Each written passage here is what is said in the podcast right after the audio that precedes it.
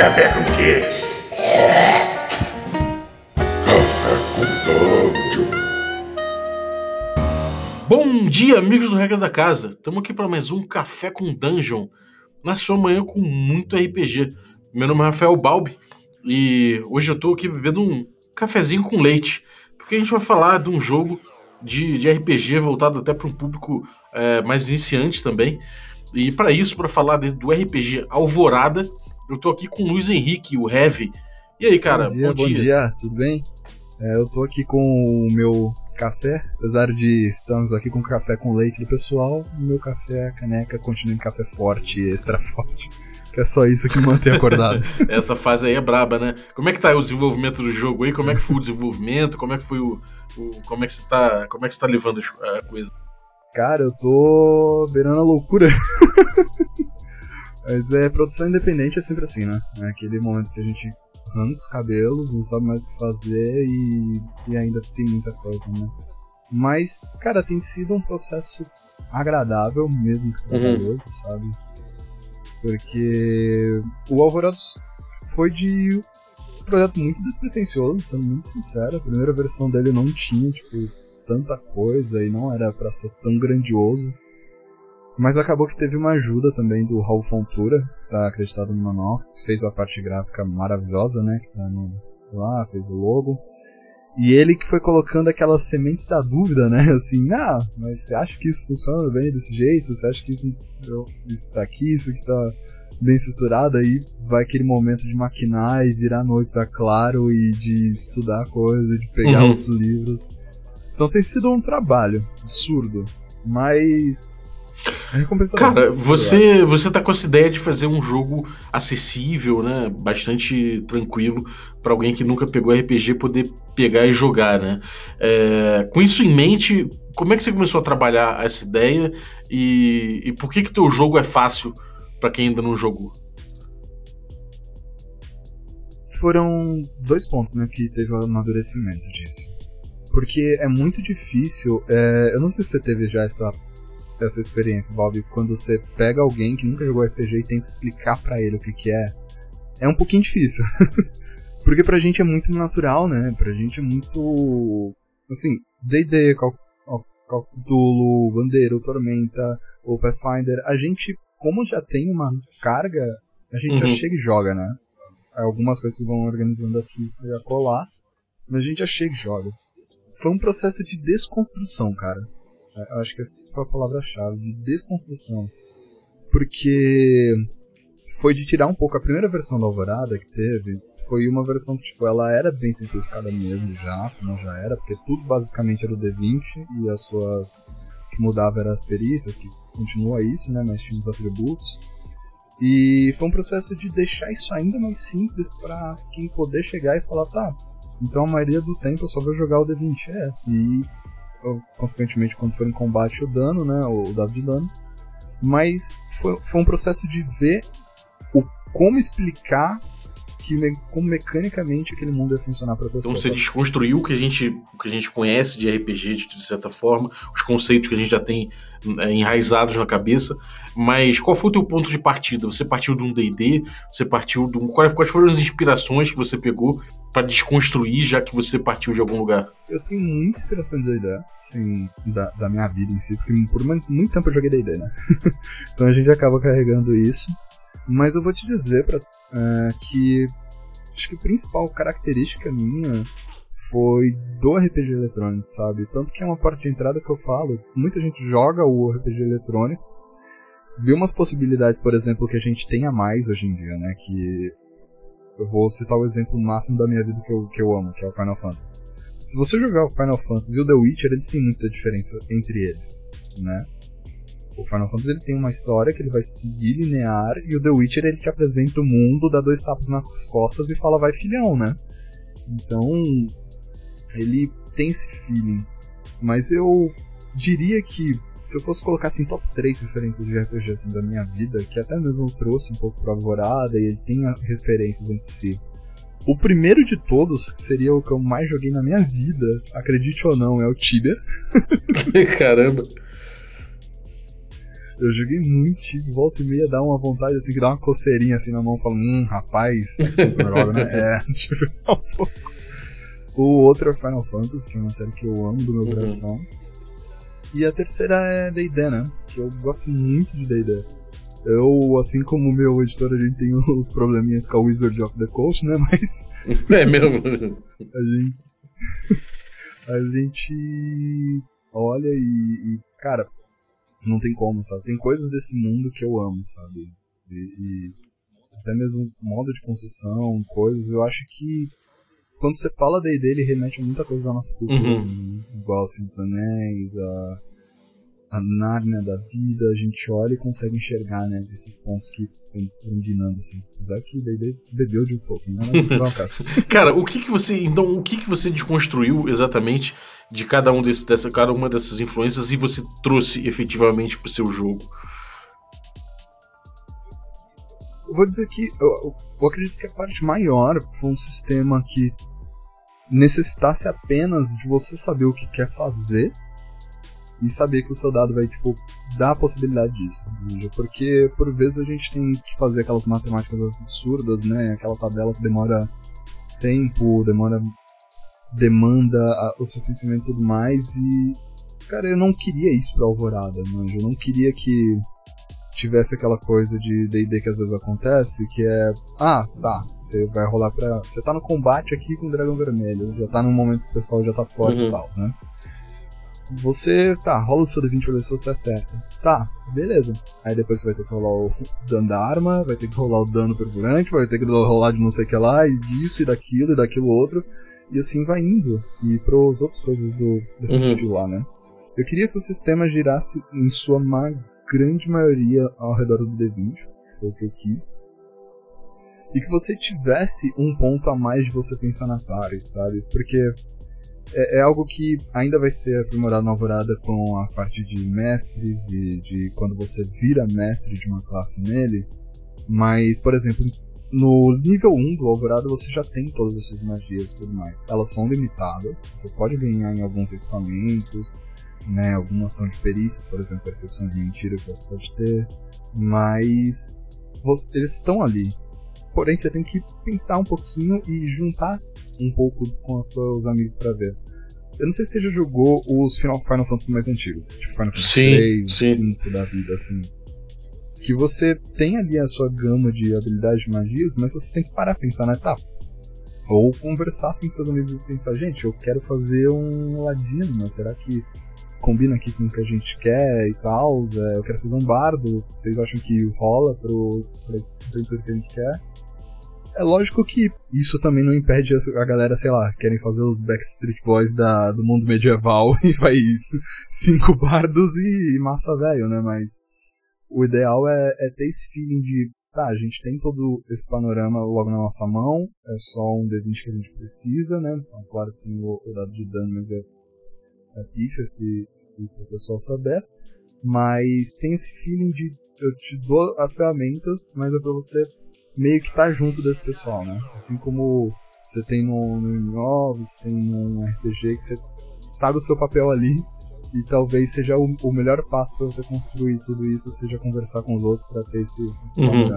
E qual, qual, é a, qual é a mecânica do, básica do teu sistema? Como é que funciona a resolução de conflito, de. enfim, as rolagens, como é que é? Ele é basicamente a, a rolagem do D20 com as perícias. Uhum. Então, por exemplo, que assim, muitas vezes a gente tem perícias e coisas em, outro, em outros jogos, eu cito perícias assim mesmo, porque tem muita coisa que lida com esse nome, né? Por exemplo, em Tormento também é perícia, mas em D&D seria proficiência, Uhum. né? Mas que você tem muitas coisas às vezes atreladas ao combate, né? Mas, por exemplo, em Alvorada, você tem uma perícia chamada Coisinha de Jesus. Você, sei- você lembra na sua memória de Cacete Planeta? sim, sim. O dançarinozinho? Lembra do professor Coisinha de Jesus? Exatamente. Cara. Então esse aventureiro tem a possibilidade de encantar um público, sabe? Então imagina que, sei lá, os aventureiros estão quebrados de grana, o bardo vira e fala, galera, eu vou é, fazer uma aula de dança aqui pra esse pessoal pra gente levantar Uhum. uma grana.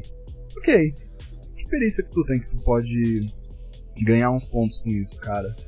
É... Ah, eu tenho que coisinha de Jesus. Encaixa perfeitamente, brother. Tu ganha mais 3 em rolagem. Tu rola o D20 com a sua vantagem. Uhum. Existem pontos que são assim.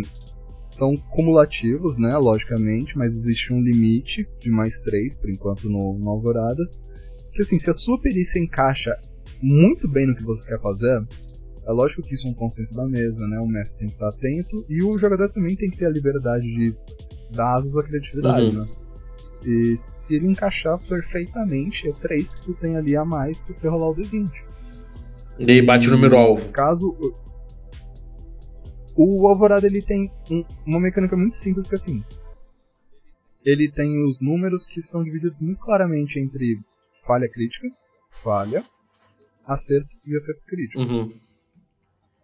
A falha é do 3 ao 9. Então se cair, você simplesmente falhou no que você Uhum. fazer. Do 10 ao, ao 17, ao 17 não, até o 18 é um acerto. 19 20 é o que você conseguiu fazer mesmo, parabéns, muito bem. Uhum. E o 1 e 2 é o que claramente deu muito ruim, você não vai conseguir, infelizmente você vai ter que ser sacaneado. Mas ele tem um sistema de rolagem que, tipo, às vezes pode ter alguns problemas que você tenha que ter um, um limite a mais, né? Algo mais complicado, por exemplo, se você for conversar com um dragão, talvez você precise de mais do que 10 pontos, né? Você precisa de uns 15, assim, mas isso é dado ao, mestre esse, esse ponto de, de ter ali. Então você tem Mas, uma, você tem uma tese- dificuldade fixa, de certa forma, e o mestre pode influenciar nessa dificuldade fixa, e o jogador tem que tirar essa dificuldade no D20, mais a, mais a perícia dele, é isso? Isso, Uhum. exatamente. Entendi. E, e aí isso, isso, isso aí fica a cargo do, do próprio mestre falar quanto, quanto a mais ou quanto a menos ele precisa. Sim. É, cara, e, e, Assim, isso é a mecânica básica, parece simples. O combate também passa por aí, imagino. é, tem alguma coisa diferente? Se você está puxando o DD, imagino que o combate seja uma parte que você trouxe pro jogo, né? Até pela, pela capa tem uma moça com uma espada. Como é que é, como é, que é a coisa do ele combate? tem, ele. Ele é bem simples também, que assim. Ele, como em um jogo de RPG on- online, mais- dos mais antigos, ou um RPG clássico, imaginemos que quando você está andando e o seu mestre está narrando, de repente, em algum momento, a sua tela vai ficar bagunçada e vai fazer. Ah, tá. Ah, Aí tá. todo mundo vai rolar iniciativa no D20. Ele tem essa ponta, por exemplo, vou separar em, em pontos assim, né? Quando você inicia o combate, todos têm que rolar iniciativa, in- inclusive o mestre, né? É, todos rolam um D20. Às vezes algumas perícias podem dar algumas, alguns bônus ou habilidade de personagem, por exemplo, Samurai ele tem vantagem de, de iniciativa. Mas depois é um dado para acerto e um dado para dano. Porém, os danos do Alvorada, eles são separados em dois tipos para os personagens, né? São categorias de personagens de suporte e de ataque. Como, por exemplo, para evitar o que já aconteceu numa mesa minha, de um bardo querer lutar com espada e ter a mesma força de um bárbaro, a gente tem que limitar um E pouquinho. qual é a limitação? Já tive- A limitação é que cada classe Uhum. ela tem um dado de dano, né? Quando as classes são ofensivas, por exemplo, guerreiro, samurai, dragão, é. Ô Jesus, me ajuda a lembrar. Bispo, que é o mago, eles. Independente da D10 pra arma. Dano. Mas quando elas são de suporte, Uhum. dependendo da arma. Algumas armas elas dão dano a mais, né? Elas podem acrescentar ao seu dano. Mas de início elas são um D10 ou D10 mesmo, as de Uhum. suporte são D6. Aí você rola o D20, caso acerte, você rola o D6 ou D10. Caso role no combate 19 ou 20, você dobra o dano do dado que você rolou, né? Então, por exemplo, se você rolou 20 seu dado deu lá 7, digamos que o seu dado é o D10, você deu 14 de dano no monstro. Inclusive, é uma coisa interessante de se colocar pra Alvorada, é, já, já falando dessa parte de combate, eu não quis colocar é, HP fixo nos, nos inimigos da Alvorada por um motivo bem simples que eu não gosto, sabe? Eu, eu não gosto um pouco do, arquétipo de jogador Já sabe. regra, sabe? Uhum. que tem o manual todo na cabeça. É. Tipo, nossa, vocês estão de frente a um. a um- vou usar o exemplo da ideia, a um observador. Aí ele tá, tá, o observador, ele tem X de dano, ele tem isso, ele tem HP de não sei o que lá, então não, não- Uhum. eu, eu não gosto tanto disso. Então o que que acontece sempre quando rola em um combate? A Alvorada ele tem algumas divisões de monstros, né? Por exemplo, criaturas comuns, que são aquelas que vocês vão encontrar no início das suas aventuras, elas têm um, um dano Uhum. de D6, qualquer uma delas. Mas ali no meio talvez elas tenham um chefe, por exemplo, vocês vão enfrentar uma gangue de orcs. No meio dessa gangue de orcs tem um líder. Os orcs normais vão rolar um D6 de dano e o orc Uhum. líder vai ser um D10. Mas o que, que é o pulo do gato da alvorada? Ele, quando começar o combate, o mestre vai rolar 5D o dano, ou seja, por exemplo, nesse caso dos orcs, 5D6 para determinar o HP dos monstros. E Isso pode até ser uma chave narrativa para você dar uma migué assim a mais, sabe? Por exemplo, existe uma categoria na Alvorada que são os monstros abissais, que são aqueles que são quando você vai enfrentar lá pro final da sua campanha, Uhum. ser aqueles monstros absurdos, sabe? Tem um que se chama Calistoma, que é uma grande um grande caramujão do deserto que foi colocado em um dos continentes lá para limpar o mundo caso desse ruim. Quando o mestre for jogar o dado, ele tem que rolar 10 D20 pra ter lá. Isso tá lá no manualzinho, lá bonitinho, explicadinho, mas ele tem que rolar 10 D20 Uhum. pra ele determinar o HP. Mas e se esses 10 dados caem em 1? Só vai ter 10 de vida? Aí imagino, eu até falo no manual pro pessoal ele ter essa desenvoltura de falar assim, galera, vocês podem jogar percepção agora pra tentar descobrir alguma coisa, porque essa calição não parece que tá no seu auge de poder. Aí você dá aquela, o pessoal descobriu que na verdade a Calíssima ela tá tão machucada porque tem um espinho do tamanho de de uma coluna de um prédio que tá dentro da perna dela. E se vocês conseguirem tirar isso, ela vai conceder um desejo a vocês, sabe? Então é esse feeling até mesmo de ter essa esse malemolejo ali na hora de, de jogar e, e da narrativa. Entendi. Hum, Interessante. E, cara, você, você. Por que o nome Alvorada? Alvorada veio, assim, isso vem da parte anterior ao manual de RPG, que a Alvorada era pra ser um mangá, inclusive, que ele faz parte de um mundo, né, que eu tenho criado junto do, do estúdio de criatividade da minha noiva. E Alvorada é porque era ela essa história é pra ser sobre a Roane, que era uma nobre que abdicou disso pro- da sua nobreza porque queria tretar e amava uma briga. E ela passou por um tempo muito complicado. Ela perdeu a mestra dela, saiu por aí, ela havia perdido seu bando, todo mundo deixou ela pra trás. Ia ser a alvorada do heroísmo dela em um mundo que tava indo pro caos, sabe? Então, é até mesmo um pouco do, do nosso slogan que o mundo engolfado em trevas está para receber a alvorada do heroísmo, né? Porque é, é, é esse o feeling que tem. A alvorada ele teve no lore dele algumas guerras, teve a grande guerra do Eterno, que é a divindade contra o profano, e depois de um tempo teve os draconianos, que são uma das classes uma das raças jogáveis, elas viraram e falaram: Hum, acho que nós somos melhores que as outras, né? Vamos ju- subjugar o mundo? É, vamos. Aí foram. Felizmente eles foram parados. Felizmente eles foram parados, mas é. O mundo faz, em, faz menos de meio século, sabe, que saiu dessa guerra. Então ainda tá o tempo das coisas crescerem e ainda tem gente que prefere se aproveitar das coisas do que ajudar com que as sociedades se desenvolvam e tudo mais.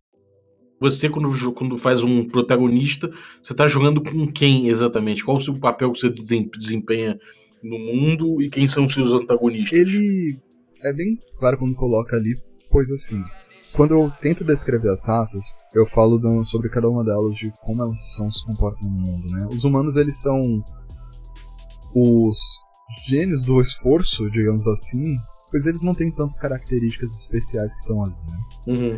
Então eles basicamente são um gênio de trabalho duro. Nossa, vou usar uma lo- analogia muito otaku aqui, eu não sei se, se tu vai pegar. Tu já viu Naruto algum dia na tua vida?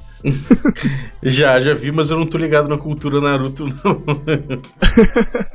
Existe um personagem lá que é o Rock Lee, que ele não tem ninjutsu, não tem nada. Ele só, tipo, quer ser ninja por causa do trabalho duro dele. E esses são os humanos pra ele.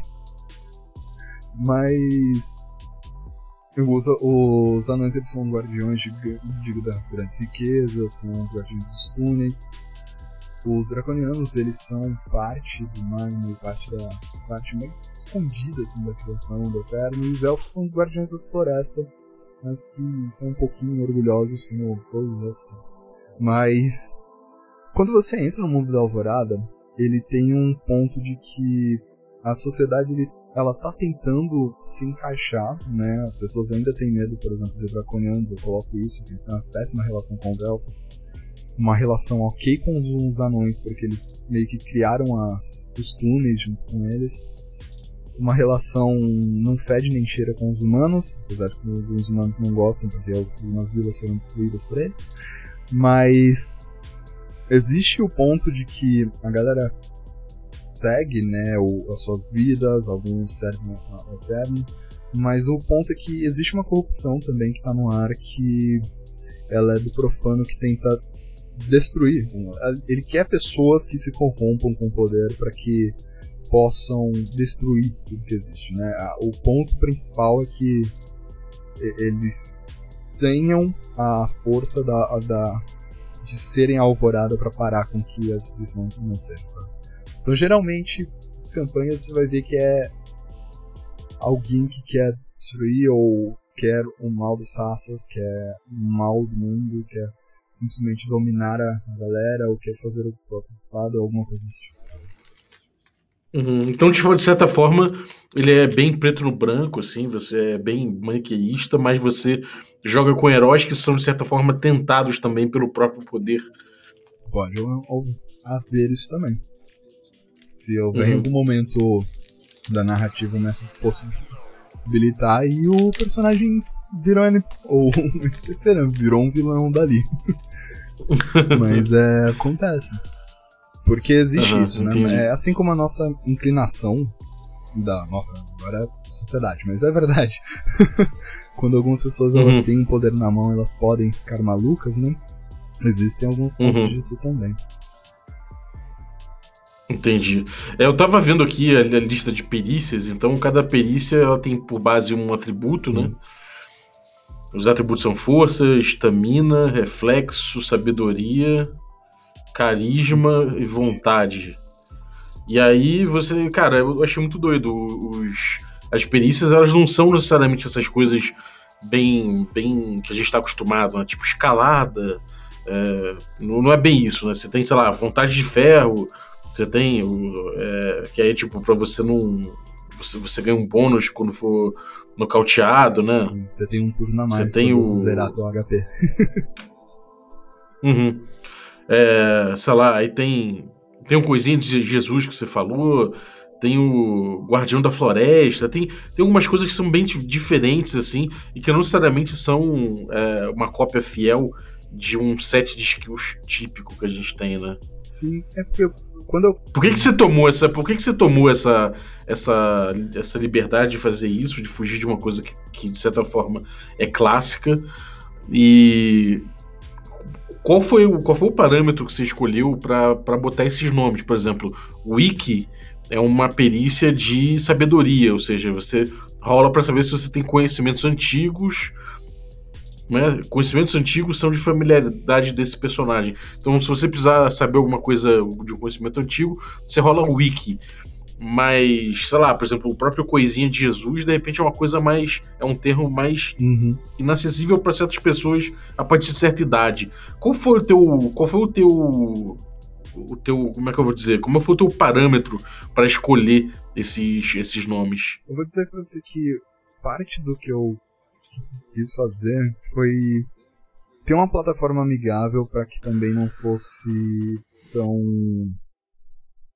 tão a sério, assim, fosse um, um, clima mais descontraído pra mesa, assim. Porque, por exemplo, isso não tá só nas perícias, isso tá nas habilidades de classe também. Por exemplo, o ferreiro, que é o personagem de suporte ali, que pode reparar as armaduras do seu grupo tudo mais, ele tem uma passiva, quer dizer, que ele tem uma habilidade ali que ele pode. que O nome dela é quanto custa o outfit. então ele. Eu quis dar esse feeling um pouquinho mais leve, sabe? para ter esse. essa diminuída de peso. E até mesmo para dar uma chamada num quesito que assim. A fantasia e o, o mundo ali, ele pode ter essa abertura para o humor, para esse feeling mais leve. É, eu acho que eu nunca gostei tanto de aventuras medievais. Eu, eu digo, eu, o né? Eu nunca tive um gosto assim por quando é tão sério assim, sabe? Por exemplo, eu tava pensando hoje, inclusive, que eu gosto muito das passagens de do Pippin e do que no Senhor dos Anéis, sabe? Eu, eu amo aquilo, porque elas são hilárias. Porém, a parte que o Pippin tá preso lá com aquele rei maluco que só quer ver o mundo pegar fogo enquanto ele tá lá comendo, aquilo é muito triste. Mas ele não deixa de ter o feeling, assim, hilário do, do Pippin ali. Então eu quis fazer esse ponto com referências e tudo mais, porque às vezes também eu sinto que talvez uma coisa que seja mais engraçada, que seja mais acessível, talvez fique mais na memória de quem nunca jogou do que a do que quem já jogou. Porque para gente que não com, pra gente que já conhece o RPG, a gente vai entender e vai ter o, o ponto ali. Talvez a gente não lembre de, das minhas primeiras jogadas do nome, né? Mas por exemplo, ah, eu quero quero descobrir qual que é dessa escrita que tá na parede. Talvez eu não lembre o wiki, mas tá ali o conhecimento. Mas você jogando você vai tendo isso. Talvez a pessoa que chegue ela tenha mais esse feeling por causa desses memes, por causa dessa, desse feeling mais descontraído, tenha isso, tenha esse feeling de olhar e falar, nossa, isso aqui talvez seja para mim, porque eu consigo ter um um elo com o meu mundo comum com esse aqui. Então não é aquela coisa de, sabe, às vezes eu passo um pouquinho longe de algumas discussões de RPG, porque o pessoal às vezes transforma a conversa de RPG em muito elitista, né? É, eu tava numa. Eu tava em uma lenda no Tree uma vez, e o pessoal tava falando, né? Ah, galera, eu preciso de uma. De uma aventura que dure umas duas horas assim no máximo, porque é o que eu tenho pra jogar com o pessoal. Aí chegou um jogador bonzão de RPG, né, que falou, ó, oh, duas horas a gente só fica na taverna, cara. Tipo, mano, se eu tenho um modo de jogar, e às vezes pra um cara que nunca jogou RPG, você só chegar para ele e falar, nossa, vai demorar duas horas pra sair do primeiro lugar, hein, galera? Muito legal. Olha só que jogo da hora. O cara vai olhar e vai falar, não. Dessa experiência que você vai passar, então, é uma coisa de do, do, do cara chegar e tentar entender o seu mundo, né? Tentar entender mais ou menos como é que vai, como é que funciona o teu mundo e se localizar ali dentro através de uma raça, de uma classe, né? É, e aí isso aí é uma coisa que é, é uma coisa que é comum nos, nos RPGs, né? O cara chega e ele se identifica através de arquétipos. É, você tem alguma coisa que, que personaliza, ou que, ou que empurra? Na verdade, personaliza não. Você tem alguma coisa que empurra os jogadores para determinado caminho dentro do jogo, de, de, para determinada coisa? Ou é mais uma coisa de você soltar os jogadores e deixar, deixar eles, eles explorarem um. Qual qual é a pegada do teu jogo? Tem dois feelings, né, feelings aí que eu coloco assim, e a gente tá até um pouquinho desenvolvendo essa parte também, né? Porque quando chega para jogadores mais experientes, quando eles chegam na parte, por exemplo, de promoção de classe, eles já olham e falam, tá, esse provavelmente vai ser meu objetivo, né? Chegar nesse feeling de seu aventureiro ser o top da balada. Eu acho que esse também é um, um ponto do, dos feelings assim que tem do, do Alvorada em que seu aventureiro ele tem a chance de ser o mestre né, daquela classe. E isso é um status absurdo. Assim. Ah, entendi. O objetivo é, é, meio que levelar, né? Você ganhar level e ficar fodão. Mais do que, mais do que pegar ouro, ou mais do que. Isso, sei lá, mais do que, por exemplo, matar monstros né? necessariamente. Não, não existe XP, inclusive. para evitar esse. Esse ponto do pessoal olhar e falar, ah, mas tem mais combate aí, a gente não vai upar e tal. Alvorada ele upa através de missões. Então, por exemplo, quando o seu personagem completa uma missão, ele upa um nível. Vou usar um exemplo bobo. um grupo, aquele uh, início de aventura que é muito bom, apesar de clichê. Os personagens estão ali, numa taverna, comendo, bebendo, tranquilos, e chega um cara lá e fala: ah, com licença, preciso da ajuda de vocês. Eu. Acabou minhas tintas aqui de, de colorir e eu preciso que alguém busque, porque são apenas de uma flor que é guardada por, um, por alguns algumas criaturas que eu não posso enfrentar. A galera vai, e quando eles voltarem dessa missão, todo mundo ganha um nível. E no nível, cada um ganha uma perícia a mais também, que é uma das mecânicas do Alvorada. Cada nível você ganha uma perícia. Então, o jeito de, do Alvorada de você ganhar nível é você concluir essas missões. É lógico que também é. A gente até coloca no manual que é um bom senso da mesa e do mestre de que também não, não vira festa do Kaki, né? Porque assim, quando você estiver no nível 4, que já está perto de uma promoção de classe que é no nível 6, que você pode fazer a missão de promoção de classe, não vai ser buscar os repolhos do, do Joaquim na esquina que você vai subir um nível, né? Então. é mais ou menos por esse nível de progressão. Uhum. Isso. Você tem parâmetros ali. Você dá parâmetros pro mestre, né? E, e cara, você você tem uma, uma sessão uhum. que é vou mestrar e agora, né? E você começa a falar pro mestre como ele deve mestrar esse jogo. E quais foram as suas preocupações para um mestre iniciante? E, e o que, que e como é que você como é que você partiu, qual foi o seu ponto de partida para explicar para ele qual a tarefa que ele tem como mestre de RPG. Nessa parte eu, eu, agradeço muito ao Raul, que ele, ele é um historiador e, e analista muito bom assim de, de RPG, sabe? Ele tá sempre aí rato de laboratório de, de biblioteca e lendo tudo quanto é RPG que sai porque foi algo que não tinha no Alvorada original, e o pessoal virou e falou, galera, ô Heavy, então, se você vai escrever um jogo, você tem que escrever como você joga esse jogo. Aí o Tico e o Teco ligaram, aí eu fui escrevendo. Porque assim, como o, o, a minha maior preocupação foi quem nunca chegou num RPG e de repente viu Alvorada e quis abrir uma mesa com os amigos. E aí, como é que esse cara faz? Ele nunca jogou RPG. Talvez ele só jogou Final Fantasy, Dragon Quest e coisas ali do tipo. Mas como ele transporta esses pontos que tem ali no Final Fantasy pra mesa dele? Então são esses fins de como narrar, né? Como você criar os seus desafios, como você organiza a sua aventura. É, o que eu tentei dar mais são toques, porque eu também sou um pouco contra de você tentar dar você tentar colocar regras demais nas pessoas, né? Porque infelizmente você acaba limitando elas, mas você dando um toque. É lógico que algumas partes parecem um pouco de regra, porque para quem nunca viu tem um norte, mas é, são pontos importantes para ele avaliar, né? Por exemplo, tá, você quer escrever, é, a, você vai escrever a sua aventura para o seu grupo. Qual vai ser o cenário, né? Qual que é o problema que está acontecendo? Quem é o vilão? Qual que é a motivação dele? quais vão ser os pontos chaves da aventura que seus jogadores vão ter? Sabe?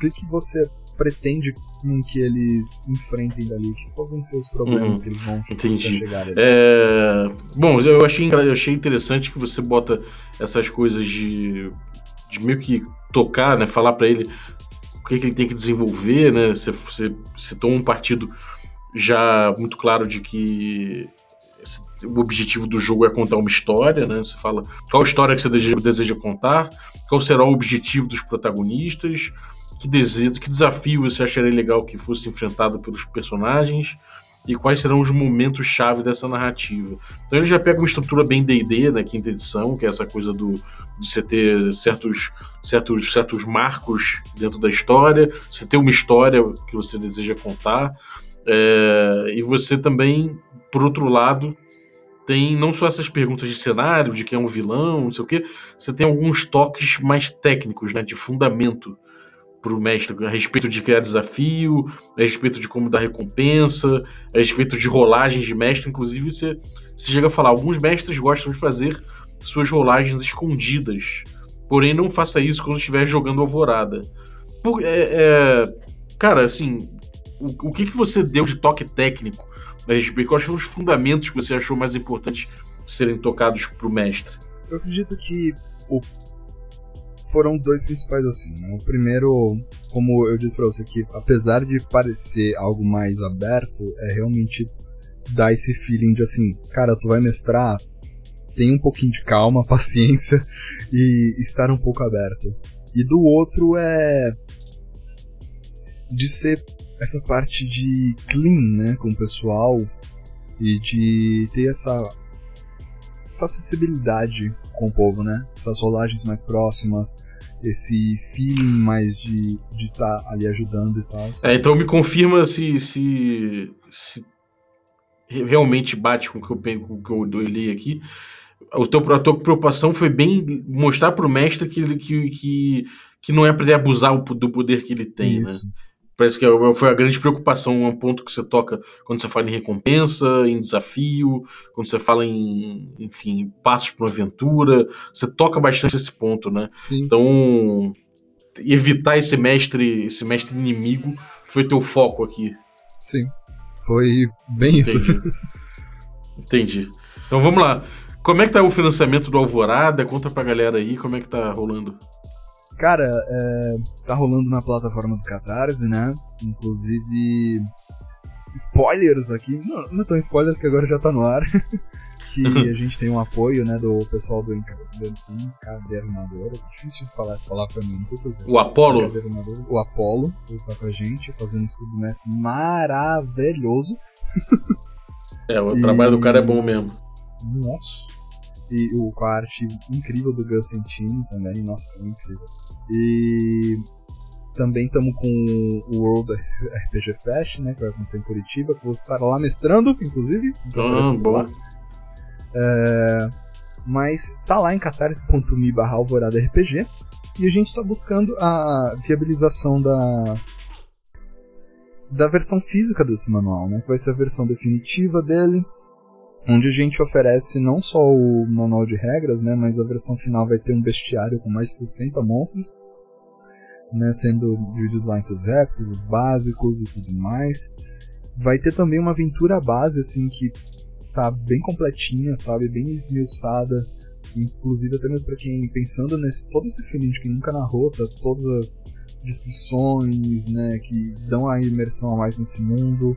Inclusive, é um diferencial do Alvorada é que nessa aventura tem um collab de muito uhum. artista incrível, sabe?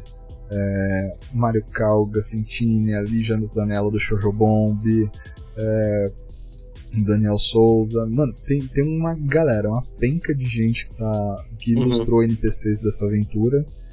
E vocês devem ver lá e podem ter essa.